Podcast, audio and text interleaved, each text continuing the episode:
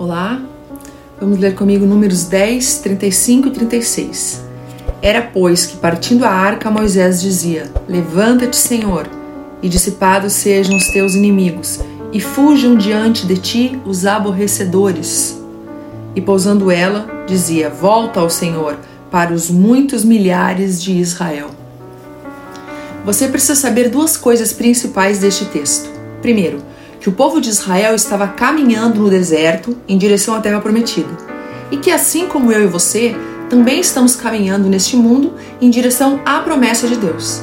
E a segunda coisa é que a arca representava a presença de Deus, que sempre ia à frente do povo.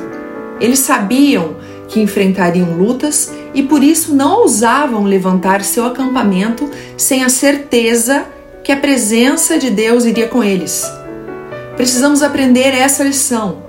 Nossa caminhada não é fácil, com obstáculos e perigos, mas com a certeza da presença de Deus nas nossas vidas, alcançaremos Sua promessa. Amém? Deus te abençoe, em nome de Jesus.